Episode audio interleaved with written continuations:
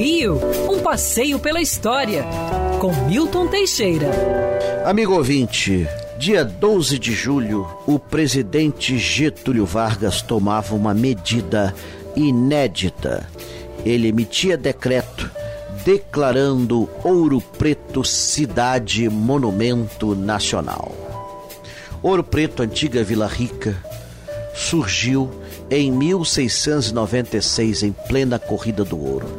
No início era um amontoado de barracas que aos poucos foram sendo substituídos por casas. E onde existiam pequenas capelinhas, surgiram portentosas igrejas. Algumas delas trabalharam Aleijadinho e Aleijadinho, entalhador, e Manuel da Costa Taide, pintor colonial. Grandes músicos brasileiros do período regeram suas, suas músicas dentro desses, desses templos que eram verdadeiros museus de arte. Ouro Preto foi capital de Minas Gerais até 1897, quando passou para a cidade de Minas, depois rebatizada para Belo Horizonte.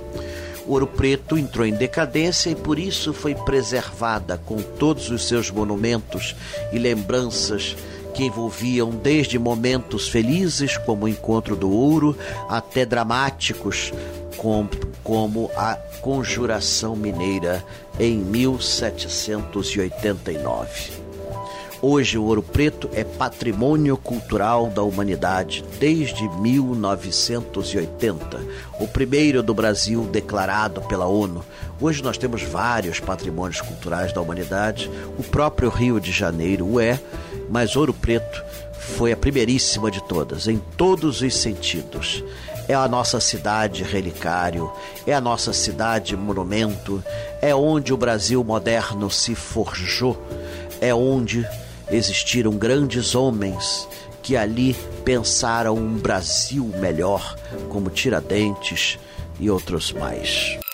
Quer ouvir essa coluna novamente? É só procurar nas plataformas de streaming de áudio. Conheça mais dos podcasts da Band News FM Rio.